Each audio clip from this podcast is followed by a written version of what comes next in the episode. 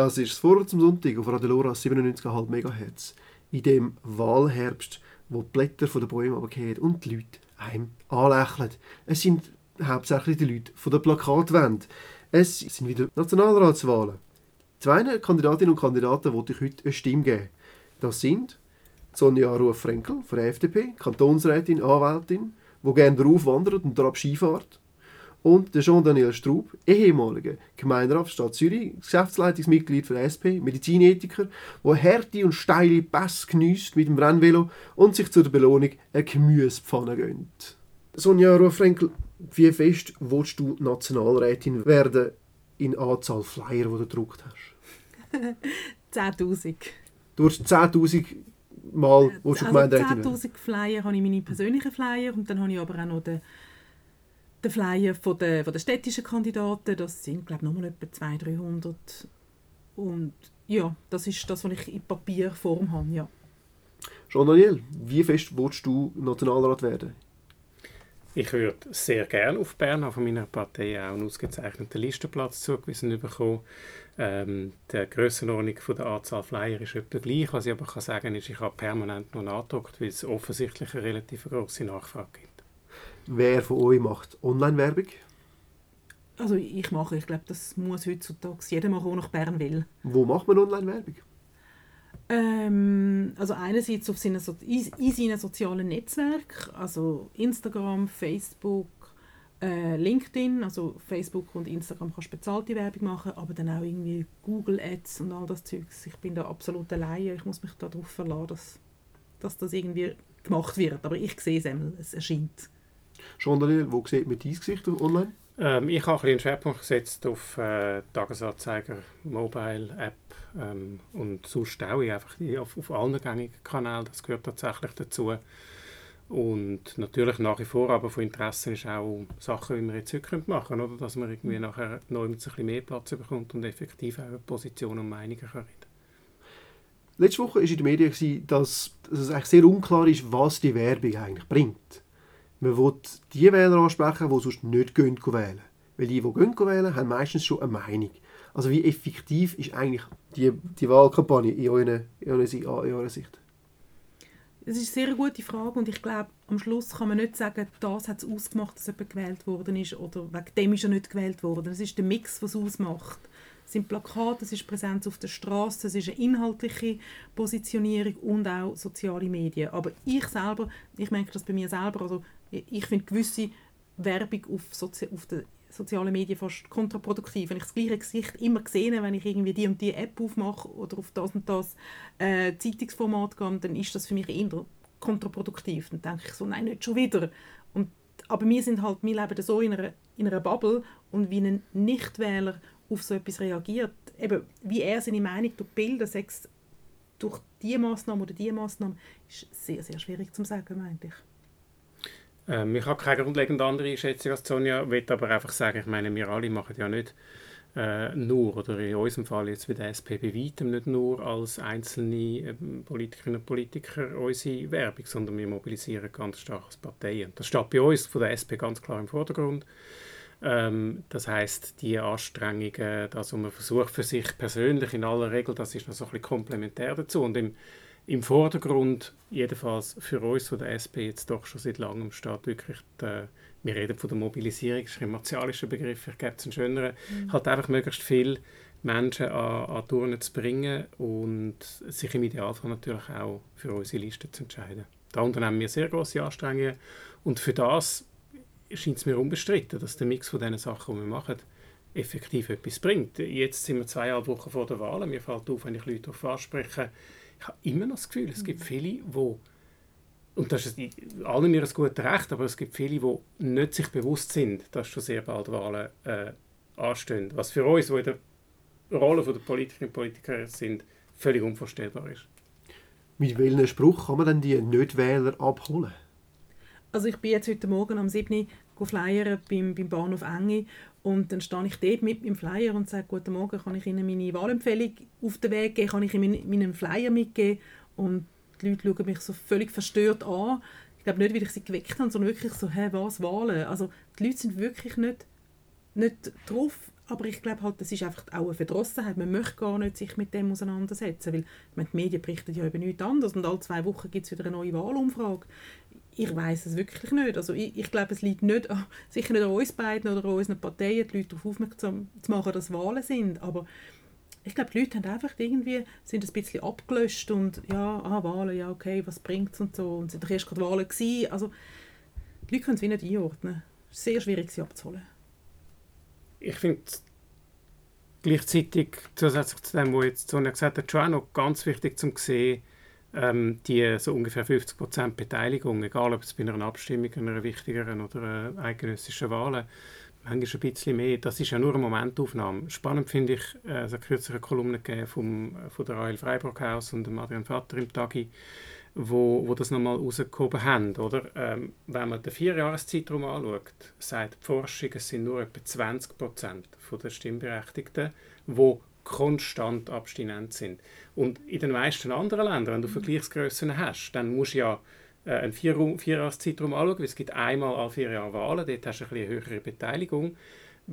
Gemäß dieser Kolumne, und mir hat das noch eingeleuchtet als, als quasi äh, ähm, Aussage, oder? haben wir auch in der Schweiz eine relativ gute Beteiligung im Gesamten gesehen. Und es ist nun mal so, Wahlen sind halt in unserem System nur ein Moment, wo man sich mal politisch äußern kann. Wir haben einen Haufen andere. Das heißt für mich aber nicht, dass wir nicht alles unternehmen müssen, um möglichst viele Menschen dazu zu bringen, ihr Votum abzugeben bei den Wahlen, weil schlussendlich geht es um die Legitimität des Parlaments, wo natürlich auch etwas zu tun hat damit, wie gut äh, sie die Gesamtmenge von der Stimmbevölkerung mhm. ähm, abbildet. Das ist ein schöner Zeitpunkt, um jetzt euer Sprüche aufzusagen. Sonja, für was willst du dich zu Bern einsetzen? Also man hat verschiedene Themen, wo man sich natürlich möchte, äh, im Wahlkampf jetzt einsetzen. Ich möchte mich sicher dafür einsetzen, dass die Wohnungsnot gelindert wird, dass mehr gebaut wird, also Abbau von Bürokratie und Vereinfachung von, von Regulierungsvorschriften. Und dann sehe ich aber auch im Gleichstellungsbereich immer noch einen Handlungsbedarf. Das sind eigentlich so meine zwei Hauptthemen. Jean-Daniel. Ähm, ich sehe den primären Handlungsbedarf äh, oder etwas, was ich dazu kann beitragen kann, ist sicher im Bereich von der Gesundheitspolitik, ähm, Bekämpfung von der steigenden Gesundheitskosten, äh, tiefere Krankenkassenprämie oder bessere Mehrprämienentlastung auf jeden Fall für die Bevölkerung.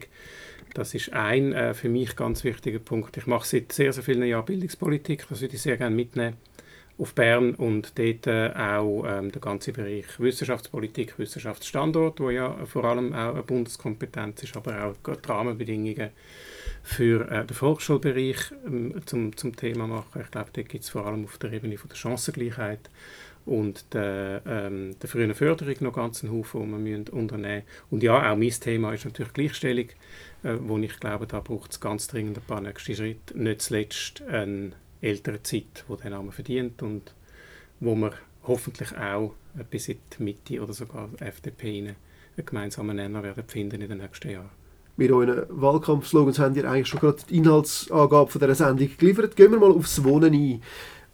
Wenn man denen zulässt, die am lautesten dieser Partei, wo man am lautesten schreit, zulässt, dann geht es um 10 Millionen Schweiz. Gibt's da, habt ihr andere Rezepte, wie man die Schweiz kann gestalten in Sachen Wohnen?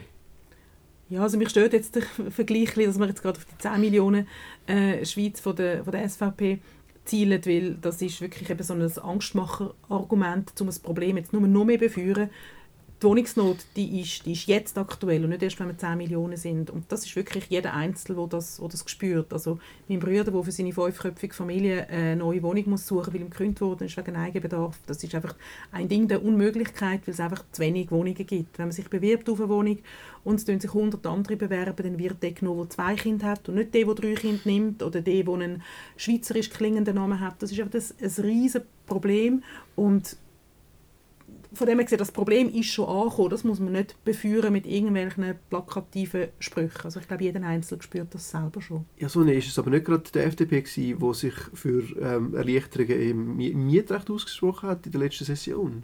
Ja, aber das hat keinen Zusammenhang mit, äh, mit, äh, mit, der, mit der Wohnungsproblematik. Im Gegenteil. Also zum Beispiel etwas war die Untermiete. Also ich meine, Airbnb, das bekämpft wird, das ist das Problem von der Untermiete. Und mit diesen Erleichterungen von der ähm, von der Untermiete im Mietrecht tut man eben das Problem unter anderem bekämpfen. Also das sind nicht Massnahmen, die die Wohnungsnot befeuern. Das ist völlig ein Ablenkungsmanöver. Das ist Sachen, die das Mietrecht vereinfachen und auch ein Eigentümer hat das Recht, in seiner Wohnung zu wohnen, nicht nur der Mieter. Von dem her gesehen, es geht ja ums Wohnen und egal, ob das jetzt eine, ein Eigentümer ist oder ein Mieter ist oder ein Verwandter oder ob es eine Genossenschaftswohnung ist, das Problem der Wohnungen muss gelöst werden, indem mehr Wohnungen gebaut werden. Und ich glaube, wir sind die letzte Partei, die bauen und bekämpfen. Also das sind glaube andere Parteien, die das Erstellen von neuen Wohnungen bekämpfen, nicht wir.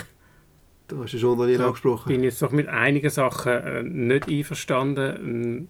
Ich meine, wenn man Airbnb einschränken was ich einen guten Weg finde, dann sollte man Airbnb einschränken. Und wenn man die Untermiete einschränkt, dann schränkt man einfach ganz viele äh, Mietende ein, wo, wo schlicht und ergreifend angewiesen sind darauf, zum Beispiel, dass sie, dass sie das können machen können, was sich da völlig im, im Rahmen von einem, von einem geltenden Recht bewegen, wo, wo bis jetzt gut ver, verhebt hat. Also die vier, wir reden von diesen vier Vorstößen, die jetzt überwiesen worden sind von der rechten Mehrheit im, auf nationaler Ebene, die ähm, werden massiv dazu beitragen, dass sich die Situation der Mietenden verschlechtert und dass sich auch ähm, die Preise schlussendlich werden erhöhen. Wir können nachher gerne noch mehr darauf eingehen. Wo ich einverstanden bin, ist, dass wir wegen der 10 Millionen Schweiz, oder, dass wir nicht eine, eine Angstkulisse aufbauen von etwas, wo ähm, in, in vielerlei Hinsicht ja auch volkswirtschaftlich zum Beispiel eine gewisse Notwendigkeit mit sich bringt, wo, wo auch mit der demografischen Entwicklung im Land selber zu tun hat, mit der Bevölkerungsentwicklung im Land selber zu tun hat, sondern dass wir einfach richtige Instrumente äh, dafür müssen schaffen. Und da äh, ist die Raumplanung angesprochen, da ist das Thema von der Verdichtung angesprochen. Und da ist im Grundsatz ja, glaube ich, kein äh, Dissens um zwischen jetzt äh, der FDP und der SP, dass es eine Verdichtung äh, braucht, dort, wo jetzt schon äh, die Menschen in erster Linie leben. Das sind die Städte, das ist auch die Vorgabe vom Kanton, weil die Städte sind das nachhaltigste, sie sind das sozialste, sie sind auch das diverseste ähm, Lebensmodell, wo wir können, ähm, haben und entsprechend ist die Frage nicht, ob wir in der Stadt verdichten müssen, sondern wie wir das machen. Habe ich dich richtig verstanden, dass du ähm, hinter dieser Praxis, dass man Wohnungen als Airbnb kann untervermieten kann, dass du, du dahinter stehst? Nein, Airbnb ist, ist einfach eine, The eine, Thematik für sich. Oder? Das, ist ein, das ist ja nicht äh, die Untermiete, so wie sie vom, vom, vom Mietrecht eigentlich vorgesehen ist, wo, wie gesagt, bis jetzt äh, sehr gut funktioniert hat. Und wenn man Airbnb will, regulieren, wenn man Airbnb allenfalls sogar will verbieten oder jedenfalls Airbnb will einschränken, dann muss man Airbnb einschränken, dann muss man die Vermietungspraxis einschränken und nicht Untermiete generell, so wie das jetzt mit dem ähm, Vorstoß ähm, versucht wird. Ich glaube allerdings auch, zum sagen, die, eben, die vier Vorstöße sind Päckchen, die sind ein gewichtiger Angriff aufs Mietrecht, wo man jeden einzelnen müssen, ähm, bekämpfen. Bin ich absolut überzeugt.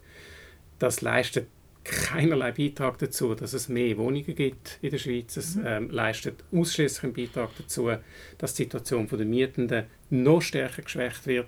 Wir haben jetzt schon eine, eine äh, Situation, es gibt ja kein Wohnungsmarkt, es gibt ein Wohnungsmarktversagen. Ich glaube, da sind wir uns einig. Ähm, und wir haben jetzt schon eine Situation, wo die Situation der Mietenden sch äh, schwach ist, angesichts von der Tatsache, dass es einfach ähm, wenig, wenig Angebot gibt. Und diese äh, die Situation, die Rechte sollte man sicher nicht jetzt noch einschränken, mit dem wird keine einzige zusätzliche Wohnung gebaut.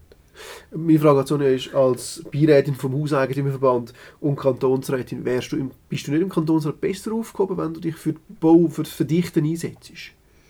Ähm, ja, nein, aber also das Verdichten, also dass die SP will verdichten, das, das hört man immer wieder, aber in der Praxis merkt man es nicht. Also im Gemeinderat, eben, du musst jetzt Kantonsrat ansprechen, aber im Gemeinderat haben wir, glaube vor, vor drei, vier Wochen eine Motion von der FDP, die hat bestehende Gebäude erleichtert um eins bis zwei Stockwerke aufstocken. Und dort hat man eben den Abriss der Häuser ähm, verhindert und man hat das Sanieren erleichtert. Und das ist die SP, die das bekämpft hat also eben nicht bekämpft, sondern einfach nicht unterstützt hat. Also wir bringen konkrete Vorstöße und es gibt Vorstöße, die wir auf der Gemeindeebene bringen, wie eben das, erleichtert um eins bis zwei Stockwerke erhöhen. Wir bringen aber auch aus dem Kantonsrat heraus Vorstöße, wie die Erleichterung von, von Bauvorschriften, Beschleunigen von der, von der Baubewilligungsverfahren. Und dann gibt es aber auch auf der nationalen Ebene noch Mittel, wo man kann bisschen, mal ein bisschen näher anschauen und Massnahmen, die man müsste überdenken wie zum Beispiel der ganze Lärmschutz. Also an der, in, in der Enge an der Bederstraße wird einfach der Neubau verhindert, weil es zu laut ist, um dort zu wohnen. Aber ich meine, Bederstraße, dort fahren drei Tram durch, drei Postautolinien, Autos und es ist dort einfach laut und man hat dort schon immer gewohnt und jetzt wird einfach dort ein Neubau verhindert wegen Lärmvorschriften, die von Bern kommen, also die in Bern gemacht werden, obwohl dort ja schon gewohnt wird und man möchte dort ein, Objekt machen, ein Projekt machen mit mehr Wohnungen. Also von dem her gibt es schon auch in Bern ganz viele ähm, Handlungsmaßnahmen, die man kann untersuchen, um das Bauen erleichtert wird. Also, also wäre das ein Votum für Tempo 30-Zone in der Straße, äh, in der Stadt? Also ja, das ist jetzt ein politischer, politischer Spruch, aber ich meine, faktisch kann man an der Bederstraße gar nicht mehr wie Tempo 30 fahren. Also über das muss man gar nicht reden. Ich glaube, der Strassenlärm ist das, was der wenigste Lärm macht. Jetzt wirklich ganz konkret an der Bederstraße. Dort hat man den ÖV, der einfach den Lärm macht. Und das ist eine vierspurige Straße, wenn man eben auch noch die Tramtrasse mitnimmt. Und wir sind in der Stadt. Und das ist ein bewusster Entscheid, wenn man in der Stadt wohnen dann muss man einen gewissen Lärm auf sich nehmen. Und ob es jetzt Tempo 30 oder Tempo 50 ist, das macht jetzt konkret an der Bederstraße macht das nichts aus. Tempo 30 in Quartierstraße, das tun wir auch nicht, da haben wir auch keine Opposition. Aber an einer Hauptstraße, an einer Hauptverkehrsstraße, an einer Straße, eine Einfallsachse von der Stadt Zürich, dort bringt Tempo 30 nichts ich werde immer so ganz ein bisschen kribbelig bei dieser Diskussion. Und zwar, ähm, weil es mich dunkt, es sind, es sind einfach viele Sachen, sind ein bisschen, jetzt gerade die Aussage von, der FDP, wir wollen, äh, wir wollen verdichten und wir bringen Vorstöße, die nachher von der anderen Seite abgelehnt werden, die sind für mich auch sehr plakativ. Oder?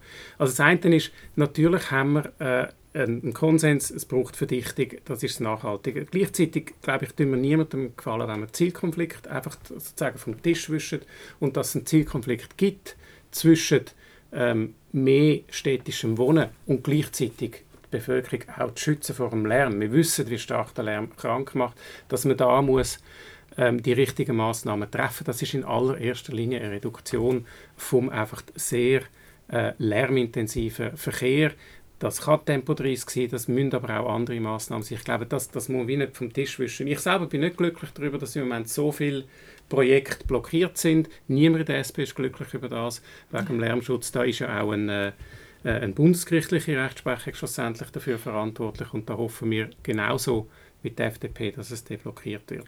Ich möchte aber etwas sagen zu dem Vorstoß im Gemeinderat. ähm, das ist wirklich viel zu plakativ quasi zu sagen, ähm, wir sind dafür, dass man jetzt überall aufstockt und die Linke im, im Rat ist dagegen. Es ist allen bekannt, dass es zum Beispiel einen kommunalen Richtplan gibt, wo von der Bevölkerung auch angenommen worden ist, mit einer deutlichen Mehrheit angenommen worden ist. Der sieht, der sagt relativ genau, wo in der Stadt soll die Verdichtung stattfinden. Das ist ein Instrument, um genau diesen Prozess ein bisschen zu steuern. Und ähm, dort war gerade die SP maßgeblich daran beteiligt und hat ganz viel äh, Ort geschaffen, wo in der Stadt eben soll können mehr Wohnraum geschaffen werden. Das wird jetzt umgesetzt auf der Ebene von der Bau- und Zonenordnung. Wenn man ähm, mit dieser Maßnahme reingegangen wäre, wie es der Vorstoß verlangt, dass man einfach flächendeckend überall aufstocken dann macht man nur eins, man schafft einen Anreiz, zum noch schneller Wohnraum ähm, zu ersetzen, sprich äh, abzurissen, ganz neu zu bauen und das ist der wesentliche Preistreiber. Also preisgünstiger Wohnungsbau schaffen wir nicht, wenn wir flächendeckend einfach äh, jetzt aufstocken. Was aber wichtig ist zum sehen, wir haben vor ein paar Jahren auch schon die letzte Revision von der Bau- und Zonenordnung gehabt. Und da hat es äh, am Schluss eine Einigung gegeben, wo klar sagt, es gibt große Straßenzüge in der Stadt Zürich, wo man äh, wo auch die SP immer äh, sich dafür eingesetzt hat, dass man dort eben tatsächlich darf aufstocken darf. Und da schlage ich den Bogen zum Lärmschutz. Blöd ist, dass einige von diesen äh, Projekten, die aus dem resultiert äh, hätten, jetzt aufgrund von, vom äh, Lärmthema blockiert sind. Aber diese Unterstellung, äh, da habe ich jetzt auf verschiedenen Podien mich immer wieder müssen dagegen wehren. Das ist mir zu wenig äh, der Realität entsprechend, dass jetzt irgendwie die Linke oder namentlich die SP der Stadt Zürich würde eine Verdichtung verhindern oder äh, die Entstehung von, von zusätzlichem Wohnraum. Das entspricht einfach nicht der Tatsache, wenn man äh, alle Geschäfte der letzten Jahre anschaut. Man kann nicht isoliert die einzelne Motion, die ein, ein, eine Art Dampfhammer gewesen wäre, äh, jetzt äh, ins Feld führen, um zum die Unterstellung zu unterstreichen. Gehen wir von der, von der Detailgeschäft ins Grosse. Wenn beide Nationalrat und Nationalrätin werden, ähm, wie sieht die Schweiz in 20 Jahren aus? Was ist eure grosse Idee, wenn man so auf Wohnen und Infrastruktur eingeht? Was ist deine äh, grosse Vision, Sonja? In 20 Jahren? Ich, ich denke, sie sieht nicht viel anders aus. Man hat immer noch ähm, die Gebiete, die man nicht möchte verdichten möchte, wo Naherholungsgebiete sind, Grünflächen. In der Stadt denke ich, die Stadt wird höher und grüner sein. Weil eben, man muss höher bauen, weil man möchte ja gleich, also man müssen verdichten, also das ist ein Auftrag, wo wir vom kantonalen Richtplan haben, ob wir wollen oder nicht, wir müssen verdichten und wir haben Zuwanderung und die Leute müssen irgendwo wohnen und wenn man gleichzeitig möchte Grünflächen erhalten in der Stadt, dann muss man in die Höhe bauen. Es geht, es geht einfach nicht anders, weil der Platz ist, ist, ist endlich, ist nicht unendlich. Von dem her gesehen, die Stadt wird höher werden, aber es wird nicht das Manhattan geben, da sind sich glaube alle einig, aber äh, zwei, drei Stockwerke mehr, das, das muss einfach drin liegen und eben, es wird grüner werden. Es wird mehr ähm, grün, also Fassadenbegrünung geben, es wird mehr, mehr, mehr Bäume geben, es wird grüne Innen, Innenflächen, Innenhöfe haben. Es wird, der Verkehr wird sicher vielfältiger sein. Es wird vielleicht auch eine Schwebebahn haben. Du hast eine Motion eingereicht genau. im Sinne von ähm, Seilbahnen im urbanen ja, Raum. Ja, das immer noch gut. Das sagt, die Schweiz wird kein Manhattan sein, also wird die Schweiz auch keine dreispurige Autobahn haben zwischen Zürich und Bern. Mal, das wird es wahrscheinlich müssen geben, weil wir haben die Zuwanderung, wir haben die Leute. Es wird in der Schweiz in 20 Jahren, in meinem Weltbild, wird es Autos geben. Es wird aber kein Benzinauto mehr geben und kein Dieselauto. Es wird Elektroauto geben, es wird wasserstoffbetriebene Auto geben. Und Seilbahnen. Das wäre schön. Also Seilbahn in der Stadt, im städtischen Gebiet bin ich weiterhin der Meinung, das ist wirklich äh, ein Verkehrsmittel, das man einfach muss mit in eine Verkehrsplanung mit einbeziehen muss. Jean-Daniel, in 20 Jahren, wie sieht die Schweiz aus? Die Schweiz, die ich mir wünsche, ist selbstbewusster in der, in der Raumplanung und sie ist selbstbewusster im, im, im Selbstverständnis, dass sie zunehmend aus dem besteht, man urbane Räume kann nennen. Ich meine damit Städte in Verbindung mit den Agglomerationen, wo ja vor allem auch ein grosses Wachstum stattfindet im Moment, wenn man jetzt Zürich anschaut, rund um Zürich herum, ähm, wo nicht nur ein grosses Wachstum stattfindet, sondern auch eine sehr große Dynamik, eine sehr große Notwendigkeit da ist, dass zum Beispiel äh, Wohnungen ersetzt werden, denken wir an das Limmatal. Und da müssen wir extrem gut anschauen, dass auch dort äh, zum Beispiel eben preisgünstige Wohnungen können erhalten werden Das heißt, meine Schweiz ist sehr viel ähm, vernetzter, nochmal auf der Ebene zum Beispiel vom, vom öffentlichen Verkehr, plant aber auch ähm, kleinräumiger, sodass Wohnen und Schaffen beispielsweise wieder näher zueinander können rücken. Ich finde äh, Vorstellungen, Ideen wie äh, eben so 10 Minuten Nachbarschaften oder so, finde ich sehr spannendes Konzept, das der Zürich mitentwickelt worden ist, Sibyl Welti beispielsweise. Ähm, äh, eine Schweiz, wo, wo sich wirklich eben auch viel, viel mehr äh, reingibt, Raumplanung als etwas Kreatives zu denken, Raumplanung als etwas, wo ähm, sogenannte funktionale Räume auch vernetzt und damit äh, auch ein bisschen wegkommt von dem, dass ja, schlussendlich jede Gemeinde das einfach für sich alleine macht und am Schluss haben wir, äh, haben wir so Einheiten, die einfach nicht so gut zueinander passen. Ich glaube, da müssen wir über die Grenzen ausdenken und ähm, ja, ich hoffe, wir, wir schaffen das noch ein bisschen mehr. Sagt der Jean-Daniel Straub äh, zusammen mit der Sonja Ruf Frankel im Forum zum Sonntag auf Radio Lora 97,5 MHz. Die Wahlkampfsendung von Eric Franklin. Machen wir Musik.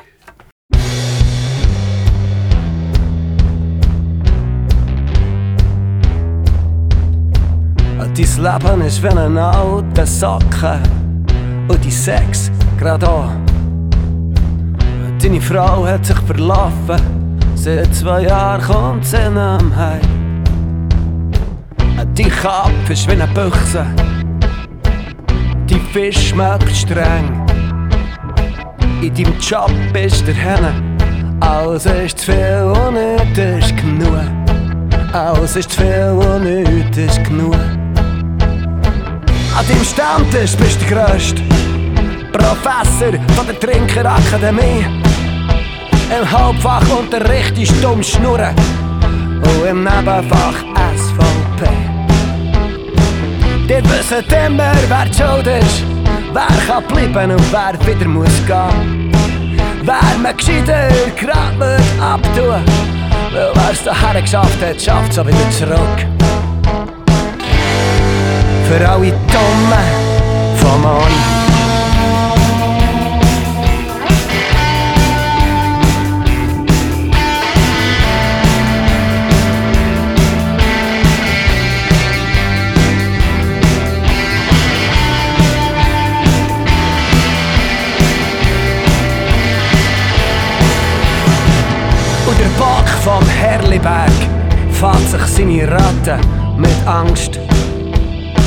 Und er setzt ihr Hörner auf und schenkt ihnen Zundhäusli und ein Dynamit. Das ist Dreck von alten Männern, die Angst haben vor dem Gehen. Heute gibt's braune Suppe von gestern für alle Dummen von morgen. Für alle Dummen von morgen.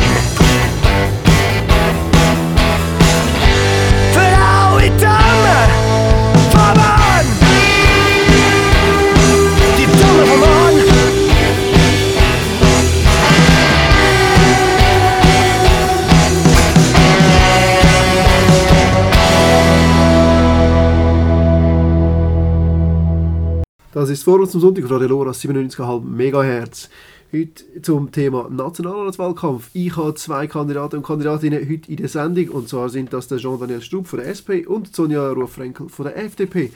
Und ein grosses Thema steht im Raum. Es druckt, es druckt aufs Portemonnaie, ohne dass man ein, ähm, per se einen grossen Mehrwert im, im Moment sieht. Und das sind Krankenkassenprämien. Sie steigen um 8,3% im Kanton Zürich und man fragt sich ein grosses Problem, das existiert schon seit der Einführung vom, vom Krankenversicherungsgesetz.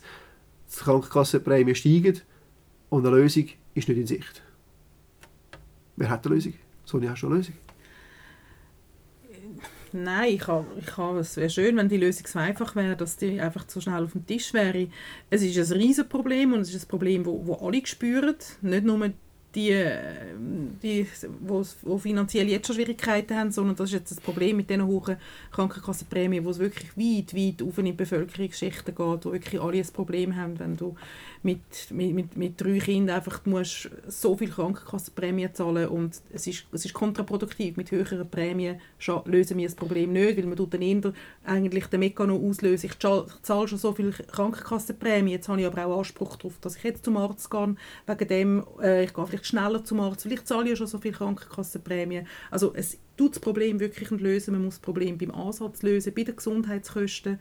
Man muss wirklich ähm, die Strukturen überlegen. Das eine Stichwort ist immer Digitalisierung. Ich glaube, Digitalisierung ist ein auch ein wichtiger Punkt im Rahmen der Gesundheitskosten, ist aber sicher nicht äh, die Lösung. Es sind das ganze Gesundheitssystem, das wir haben, das wir überdenken müssen, und das Krankenkassenmodell, das wir jetzt haben. Also wir haben da die Lösung ähm, ähm, dass man sich quasi so budgetmäßig sich selber tut, seine Krankenkassen zusammensetzen, dass man die Franchise noch mehr kann erhöhen kann, dass man die Wahlfreiheit kann einschränken kann, dass das alles Möglichkeiten sind, dass man selber zu einer tieferen Prämie kommt. Aber das ist nur die Versicherungsseite. Aber sicher muss man auch auf der Ärzteseite im Gesundheitsbereich wirklich einfach auch dort muss man schauen, wo kann man Kosten einsparen. Und ähm, man hat versagt, also in den letzten zehn Jahren ist wirklich gar nichts passiert. Also ich habe nie irgendeine Lösung gehört, wo die Gesundheitskosten senken. Die Krankenkassenprämie die steigen seit zehn Jahren kontinuierlich an und ähm, das ist für mich wirklich ein riesen Versagen von der Gesundheitspolitik.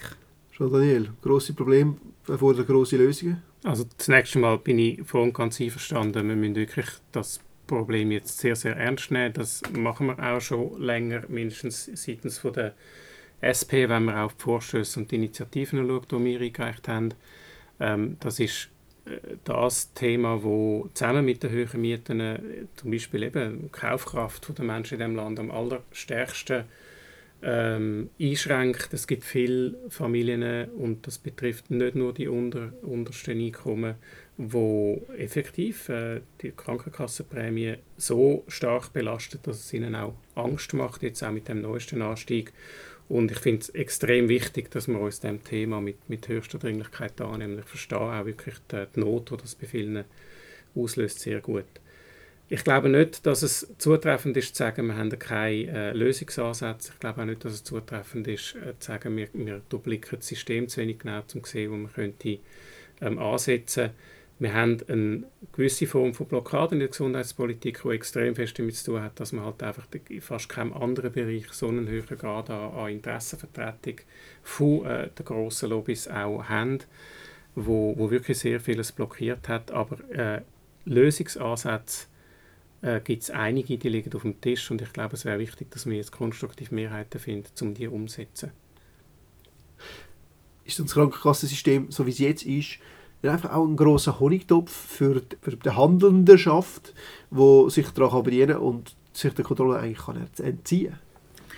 Also ja, Gesundheitspolitik Gesundheitsbereich ist ein Honigtopf, da bin ich ganz der Meinung. Ähm, ich bin jetzt ein überrascht, dass das SP sagt, sie schon seit Jahren probiert, etwas zu machen. Ich meine, der, der, der Bundesrat Berse ist von der SP, also man hat es in der Hand gehabt, um dort wirklich Nein, näher herzuschauen, ähm, dass wirklich die Gesundheitskosten gesenkt werden. Und eben, es gibt im Moment einfach keinen Anreiz, dass man die Gesundheitskosten eindämmen weder auf Seite der Ärzteschaft, noch auf Seite der Versicherer, noch auf Seite der, von, von der Bevölkerung. Man muss Anreize schaffen, ähm, dass man wirklich sich überlegt, muss ich jetzt zum Arzt, Telemedizin, das ist ein, ein riesen Fortschritt, wo man wirklich einfach muss, muss einbauen muss, dass man wegen äh, gewissen Symptomen nicht zwingend muss eine ganze Maschine in Bewegung setzen, dass man zum Beispiel auch zuerst in die Apotheke geht, sich go, go beraten, dass wirklich einfach die, die, die niederschwelligen Symptombekämpfungen, ähm, Behandlungen, Krankheiten, dass man die so einfach kann beraten, be behandeln. Und dann sind es natürlich die grossen Sachen, MRI, Röntgen, all das. Also die Spitäler haben einfach auch alle ihre Geräte und die wollen die Geräte amortisieren. Und es ist gesagt worden, ein bisschen bisschen zu mir geschaut, das sieht man halt nicht im Radio, wegen der, wegen der Lobbyvertreter, die alles verhindern. Also ich glaube, das hat man gerade kürzlich gesehen. Die Lobbyvertreter gehen durch die ganzen Parteien durch, durch das ganze Parteispektrum. Und das ist so, Gesundheitsbereich, die haben viele Lobbyvertreter in Bern. Das sind nicht nur die Versicherer, das sind auch, auch eben die Ärzte. Und nur Patienten, die haben kein Lobby, das hat man immer gehört, das ist einfach die Bevölkerung. Und ich glaube, wir müssen das wirklich jetzt für das einsetzen, dass die Bevölkerung entlastet wird von weiter steigenden Krankenkassenprämien, aber indem man wirklich das Problem tut, bei der Ursache packen, dass man schaut, wo im Gesundheitsbereich kann man Kosten einsparen. Schon, schon Daniel, euer Bundesrat ist angesprochen worden. Also das ist wirklich viel zu einfach, jetzt irgendwie zu sagen, es sind aus dem, äh, aus dem Bundesamt für Gesundheit und aus dem, aus dem EDI vom Bundesrat Perse keine äh, Lösungsvorschläge gekommen. Es hat äh, verschiedene Kostendämpfungspakete gegeben. Die sind größtenteils abgelehnt worden. Die sind definitiv nicht von der linken Seite abgelehnt worden. Ich erinnere nur an die Generika-Pflicht wo äh, sich eben sehr gut gezeigt hat, wie der Lobbyismus funktioniert im Parlament und das ist ein Lobbyismus, wo ähm, von Vertreterinnen und Vertretern von SVP und FDP namentlich im Interesse von der Pharma vorangetrieben worden ist. Also jetzt da einfach will sagen, ja, an dem ist die SP schuld, weil äh, der SP-Bundesrat äh, ist, ist in Charge, das greift wirklich viel, viel zu kurz. Ich glaube, was richtig ist, ist zu sagen, wir müssen ähm, bei den Gesundheitskosten äh, eine Ursachenbekämpfung betreiben in der Medizin haben wir aber immer beides. Oder? Wir brauchen Ursachenbekämpfung, aber auch Symptombekämpfung. Wenn jemand zu der Ärztin kommt und, und Schmerzen hat, dann macht man selbstverständlich eine Symptombekämpfung. Und für das haben wir in der Schweiz das System der Prämienverbilligungen. Äh, die SP hat seit fünf Jahren eine Volksinitiative eingereicht, die verlangt, dass kein Haushalt in der Schweiz mehr als 10% vom verfügbaren Einkommen für die Prämie soll, müssen ausgeben müssen. Heute sind es in gewissen Konstellationen und Kantonen bis zu 14 Prozent, wo das Krankenversicherungsgesetz eingeführt wurde, 1996 war das Versprechen, gewesen, niemand muss mehr als 8 Prozent aufweisen. Das ist also absolut keine übertriebene äh, Forderung, aber das wird in Bern von den aktuellen Mehrheiten wird das blockiert. Also jetzt in dieser Session verabschiedet worden ist es Gegenvorschläge, äh, wo das Problem mitnichten löst mit dem, Geld, das vorgesehen wäre für die Prämienverbilligung. Prämienverbilligungen sind eine sehr wirksame Entlastung für die Haushalte in den unteren und den mittleren Einkommensschichten. Und, und das ist ein unglaublich wichtiges Instrument, das von Anfang an so vorgesehen war im Krankenversicherungsgesetz. Die anderen Sachen, glaube ich, ähm, sind, liegen relativ klar auf der Hand. Sonja hat äh, auch das eine oder andere schon angesprochen. Ich glaube, wir müssen vor allem äh, ansetzen dort, wo es im Moment einfach viel zu viel Anreiz gibt in der Finanzierung von unserem Gesundheitssystem, ähm, um immer noch mehr Behandlungen vorzunehmen. Das ist wie die einzige Möglichkeit, wo, äh, wo es gibt im Moment im System, weil man es eben so quasi an einem, an einem Wettbewerb aussetzt, das ist die einzige Möglichkeit, die man hat, um ähm, zum Beispiel auch ein Defizit zu vermeiden jetzt als Spital, ist einfach die Anzahl Behandlungen, die man vornimmt, auszuweiten. Und das ist der primäre äh, Fehlanreiz, den es gibt. Nachher haben wir eben, wir haben auf der Ebene der Medikamente, da zahlen wir, und das ist ja nicht ganz äh, nachvollziehbar, wir zahlen in der Schweiz einfach ähm, sehr viel mehr, als das für die genau gleichen Präparate im, im Ausland der Fall ist.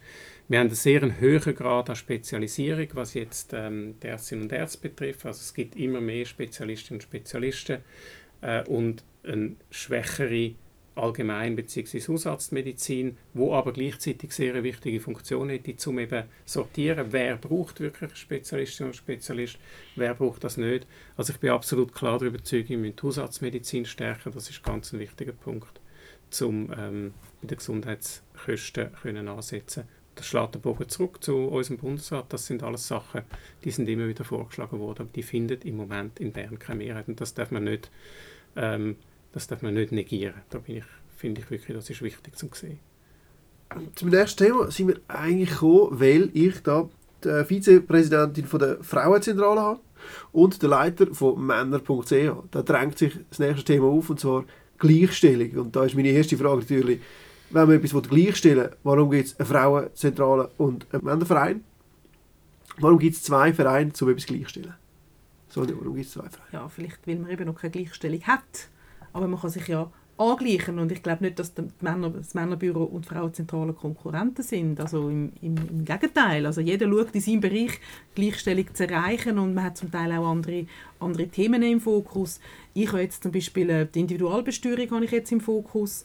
Das ist jetzt nicht unbedingt das Thema von der Frauenzentrale, das ist das Thema von der FDP Frauen Schweiz. Da haben wir eine Initiative erfolgreich können einreichen und über das kann jetzt die Bevölkerung abstimmen. Das ist äh, etwas, wo jetzt auch Mann und Frau etwas bringt, weil dort geht es um die Individualbesteuerung bei verheirateten äh, Männer, Männer, Männer, Frauen, Frauen, Männer, also einfach bei, bei, bei verheirateten Paaren, dass sie getrennt besteuert werden und das ist jetzt eben etwas, was von der FDP Frauen gekommen ist, aber natürlich dann auch den Männern etwas bringt. Also wenn ein Haushalt muss weniger Steuern zahlen muss, bringt das ja nicht nur den Frauen etwas. Und natürlich eben auch, dass die Frauen durch das auch mehr Anreize haben, um arbeiten zu gehen. Nicht, dass alles, was sie schafft, in einem Kleinpensum mit mehr Steuern drauf geht, weil ein verheiratetes Paar heutzutage muss mehr Steuern zahlen, weil es unverheiratetes Paar. Also das ist sicher ein Punkt. Oder dann auch der Punkt ähm, Prostitution ist natürlich ein Thema, wo die Frauenzentrale auf dem Fokus hat, wo jetzt das Mannenbüro jetzt vielleicht weniger auf dem Fokus hat, aber das ist überhaupt kein Widerspruch. Also wir haben noch keine hundertprozentige Gleichstellung. Ich denke, wir kämpfen für Punkte, wo wir Überschneidungen haben, aber nichts, wo wir divergierend haben. Also das ist, beides ist absolut gerechtfertigt.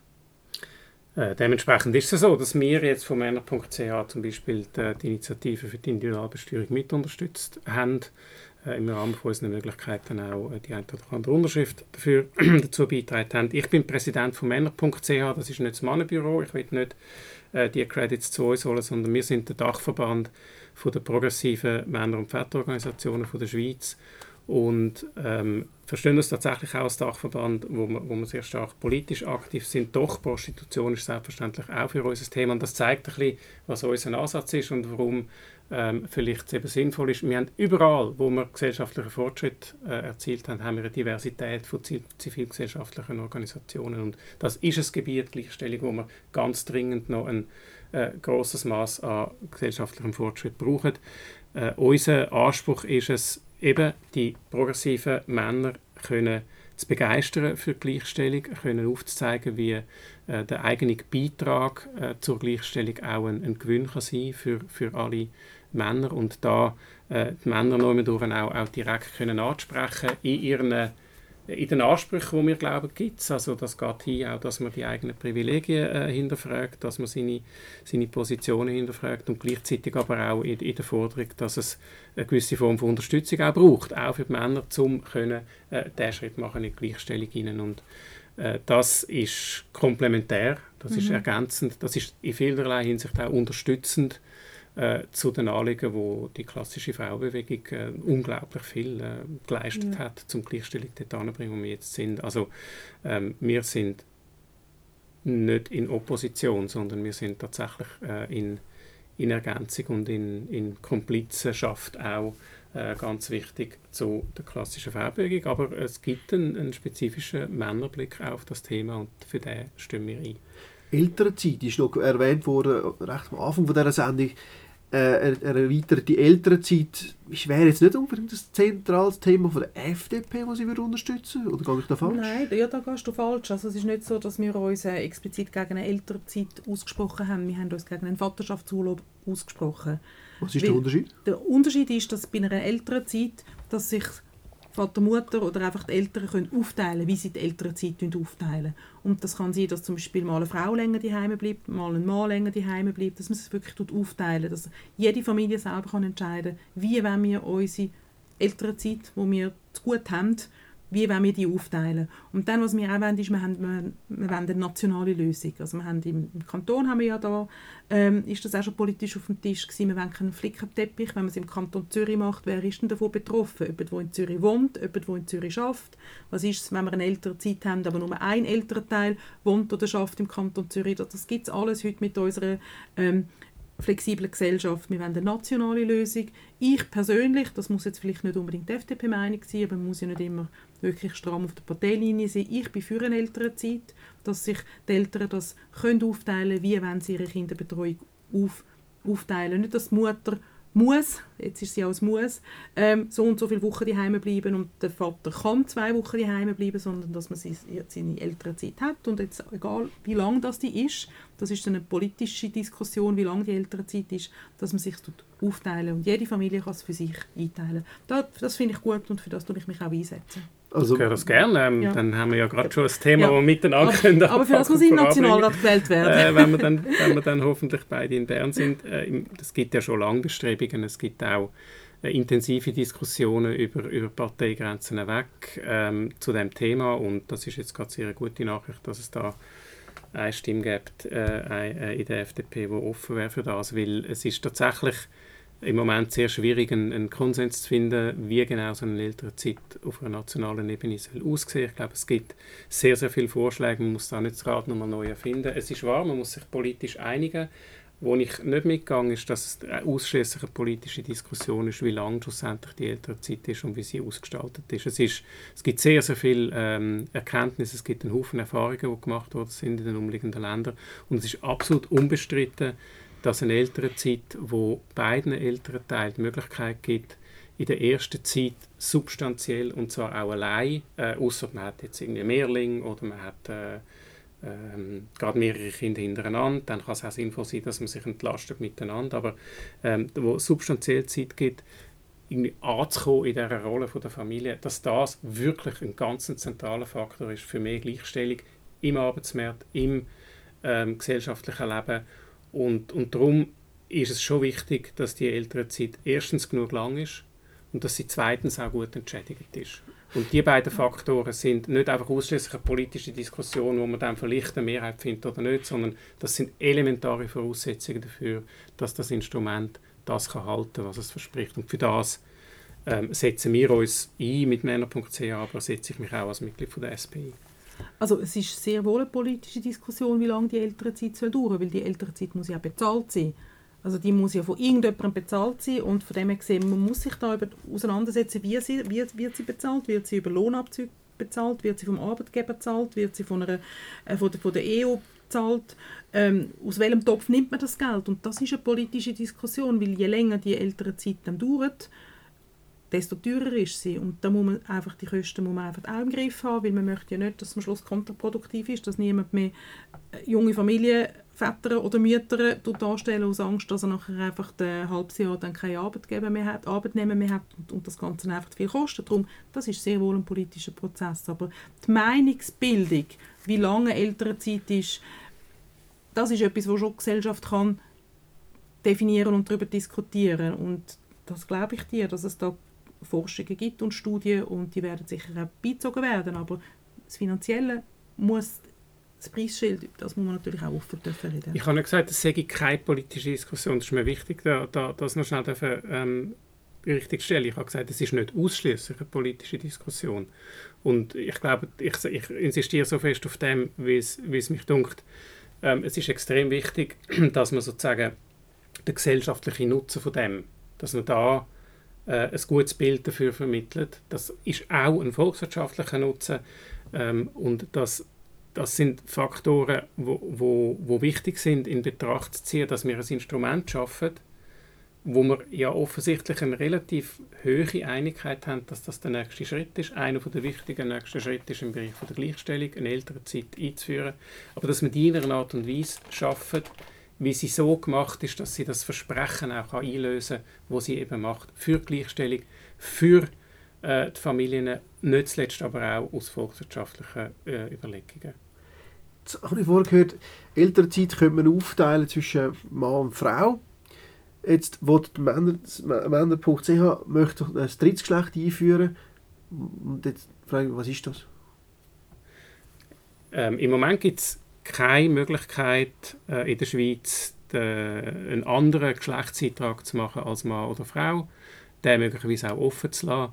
Das Einzige, was wir wollen, ist, dass man die Gesetzgebung so anpasst, dass es äh, die Möglichkeit gibt. Das ist gängige Praxis an ganz, ganz vielen Orten auf der Welt. Da nimmt niemandem etwas weg. Aber es äh, gibt an einer Gruppe von Personen, die hochgradig verletzlich sind, die ähm, hochgradig um ihre Anerkennung müssen kämpfen gibt es die Möglichkeit, eben sich so einzutragen, wie sie leben, wie sie sich fühlen. Ich sehe überhaupt nicht, wie man dem äh, sich kann widersetzen Wie gesagt, das nimmt niemandem etwas weg. Und dass der Bundesrat Ende letztes Jahr gefunden hat, die Schweizer Gesellschaft sei nicht parat ähm, für das, das, das befremdet mich, dass er gleichzeitig noch ähm, Bezug genommen hat auf das Papier, eine Stellungnahme von der Nationalen Ethikkommission, was das Gleiche sage. Ich habe das Papier als damaliger äh, Sekretär von der Kommission im Wesentlichen mitverfasst und dort steht genau das Gegenteil drin. Also die Ethikkommission kommt klar zum Schluss, dass es äh, so einen dritten, nichts gibt, was gegen so einen dritten Geschlechtseintrag spricht, dass es das unbedingt braucht. Und das zeigt ein bisschen äh, in einer jetzt ähm, gesellschaftspolitischen Sicht, wie äh, die aktuelle Mehrheit im Bundesrat, wie die aktuelle Mehrheit in Bern ähm, ticket und darum, das, das ist wirklich nichts Grosses und aus meiner Perspektive eine absolute Selbstverständlichkeit, dass man das jetzt endlich einführen Was steht, wie steht die Frauenzentrale dazu? Zu dem Thema, drittes Geschlecht, Geschlecht eintragen? Ich muss jetzt wirklich sagen, wir haben jetzt in der Frauenzentrale nicht jetzt irgendwie schon, dass es auf der Gesetzesebene sollte, äh, die Möglichkeit gibt, mal intensiv diskutiert. Ich kann einfach sagen, was meine Meinung ist. Und da bin ich vielleicht sogar auch sehr, sehr konservativ. Es gibt sicher da ein bisschen Liberalere in der FDP. Wir sind eine liberale Partei und wir haben verschiedene Meinungen. Für mich ist es eigentlich klar, es gibt, es gibt zwei Geschlechter. Ich bin da halt wirklich sehr konservativ, muss ich sagen. Ähm, habe aber kein Problem, wenn es Formular gibt mit «er, sie, es». Dann habe ich wirklich überhaupt keine, keine Mühe. Wenn sich jemand möchte als ein drittes Geschlecht fühlen habe ich null Problem damit. Aber was es dann wirklich für Konsequenzen hat, wenn es ein drittes Geschlecht gibt, das muss man sich natürlich dann schon überlegen. Man kann nicht einfach sagen, okay, wir führen jetzt ein drittes Geschlecht ein, ja, wer hat denn nachher noch Militärpflicht? Ist dann wirklich nur noch der Mann oder ist dann auch das dritte Geschlecht? Also, da hat es so viele Folgen davon. Darum habe ich da den grössten Respekt davon, mit dieser Forderung einfach das dritte Geschlecht einführen. Und es könnte auch eine Schwächung von, von, vom Geschlecht der Frauen sein, wenn es jetzt einfach das dritte Geschlecht gibt. Da geht es dann auch wieder wirklich um die, um die äh, Rechte, die Frauen haben. Es kann eine Verwässerung sein, was wirklich die Konsequenzen sind davon, auf gesetzlicher Ebene das dritte Geschlecht einfügen. Da habe ich also meine, meine grössten Berührungspunkte und Berührungsängste und da bin ich sicher kein, keine Mitkämpferin für das. Gesellschaftlich muss die Gesellschaft mit dem auseinandersetzen, mit der, also mit der Situation, dass es Leute gibt, die sich keinem Geschlecht angehört fühlen.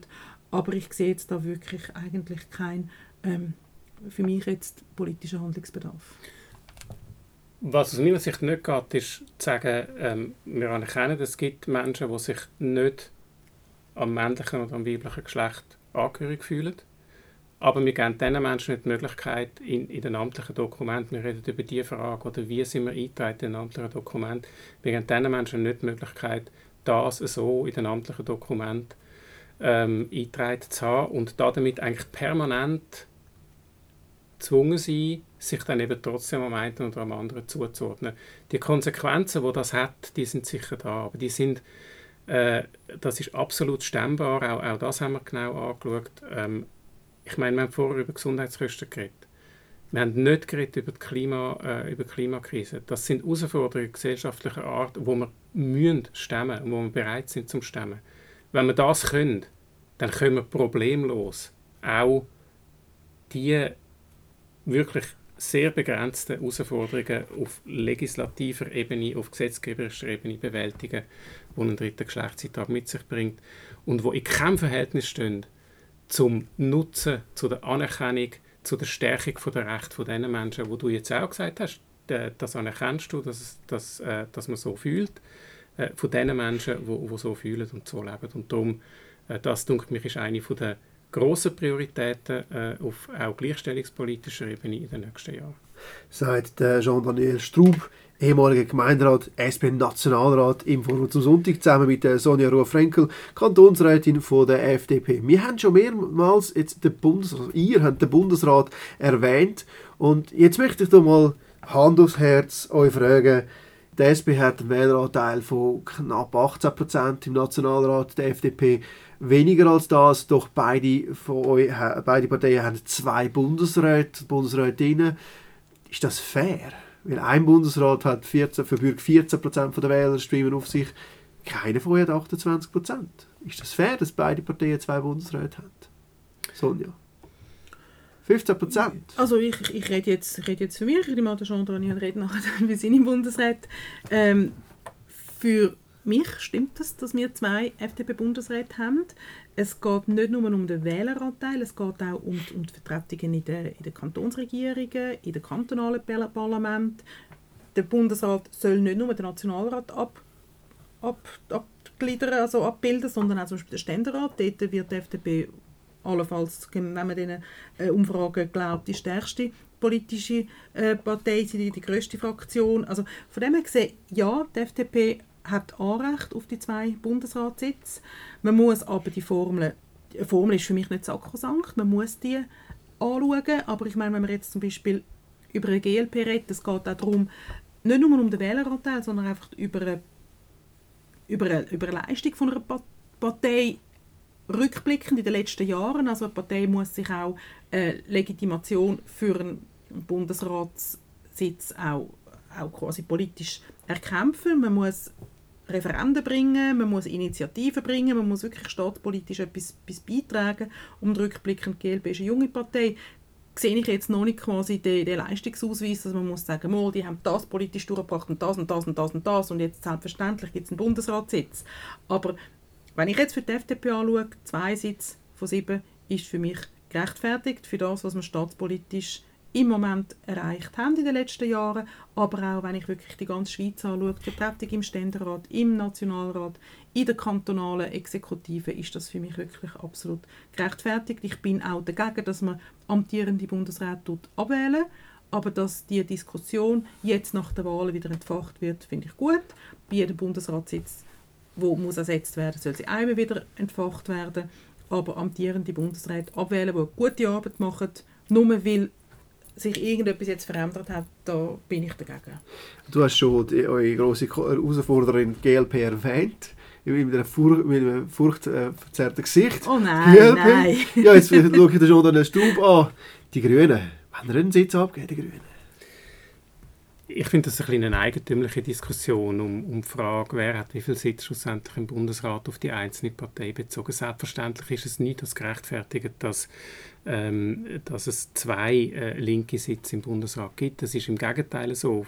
Was man viel, viel zu wenig darüber redet, ist, dass äh, das aktuelle Mehrheitsverhältnis im Bundesrat überhaupt nicht wiedergibt, wie sonst Mehrheitsverhältnisse sind. Wir haben im Moment fünf ähm, Sitze von der, von der bürgerlichen Partei und nur gerade zwei von der linken Partei. Die Diskussion muss darum gehen, wie man die eigentlichen Mehrheitsverhältnisse äh, in Bern besser im Bundesrat können abbilden. Das heißt, ähm, es geht nicht um die Frage, braucht es weiterhin zwei SP-Sitze, sondern es geht um die Frage, woher kommt der dritte Sitz für die progressive äh, Schweiz, wo äh, genau der Anspruch auch, auch kann haben dass er ähm, im Bundesrat abgebildet ist.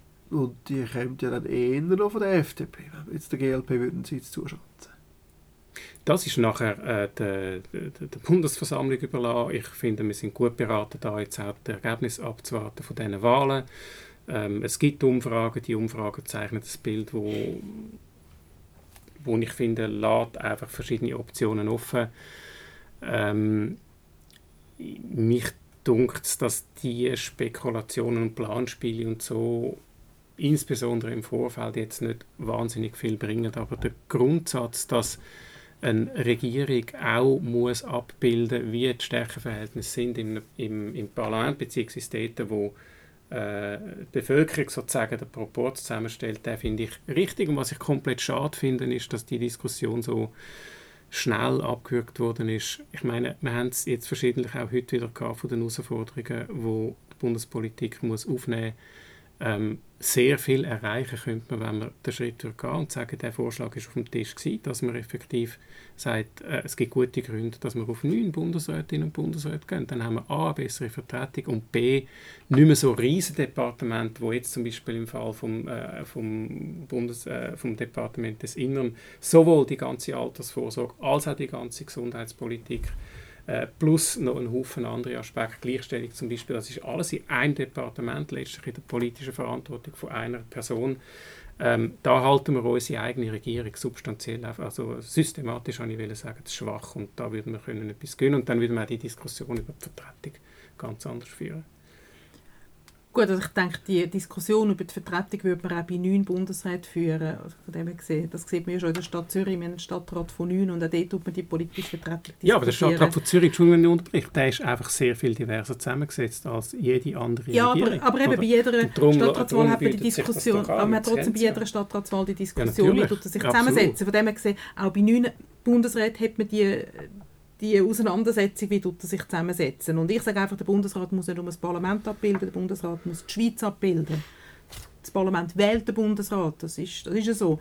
Und nicht die Bevölkerung wählt. Aber der Bundesrat muss die Bevölkerung und die Kantone auch abbilden. Und da sind die zwei Sitze der FDP absolut gerechtfertigt. Gehen wir nochmal auf die Nationalratswahlen zurück. Wir kommen in die Schlussrunde von der Duo d'Horizon. Und zwar möchte ich euch je eine Frage stellen. Und zwar, Jean-Daniel, Warum soll man Sonja Ruf Frankel wählen? Ich nehme ähm, Sonja schon lange wahr als jemand, der ähm, ein, ein, in vielen Hinsichten progressive äh, Vertretung von der FDP ist, eine urbane Vertretung von der FDP. Und das wären für mich gute Gründe. Ähm, ich finde auch, die FDP äh, muss jetzt unbedingt auch einen Beitrag leisten, um die nach wie vor fehlende, genügende äh, Repräsentierung von, von der Frauen im Parlament zu korrigieren. Und das sind lauter Gründe, äh, wo, mich, wo ich jetzt ins Feld führe, wenn ich müsste für Sonja einen Werbespruch abgeben Sonja Rohr-Frenkel, ich glaube, du weißt, was auf dich zukommt. Warum soll man Jean-Daniel Straub für SP wählen? Ja, danke für den Werbespruch, Jean-Daniel. Ich gebe gerne zurück. Ähm, also ich jetzt auch, wir haben noch nie jetzt politisch miteinander zu tun gehabt, wir haben jetzt sehr ein angenehmes Gespräch geführt und was ich vor allem eben geschätzt habe und so habe ich den Jean-Daniel auch immer wahrgenommen, nicht als der Klassenkämpfer. Also wenn ich auf Podien bin, wo, wo es zum Teil wirklich innerhalb von der SP Juso-Aktivisten haben, wo einfach bei jedem Grund die Reichen sind schuld, die Reichen sind schuld, die Reichen sind das Übel von der Welt und wenn es keine Reiche mehr gibt, dann hat man alle Probleme von der Welt gelöst. Also ich habe jetzt gehört, wir können miteinander reden, es gibt wirklich vernünftige Ansätze, dass man mal das Parteibüchlein mal in der Tasche lässt und wirklich schaut, wie können wir die Probleme lösen. Und da denke ich, der, der Jean-Daniel ähm, ist da sicher ein SP-Politiker, wo man sich darauf kann verlassen kann. Und dann auch der Einsatz für progressive Väter, das freut mich natürlich, weil wenn ich Gleichstellungspolitik mache, dann braucht man progressive Väter und das freut mich natürlich. Im Voraus zum Sonntag zur Nationalratswahl 2023, der Sendung von Mary Franklin auf Radio Lora 97,5 MHz.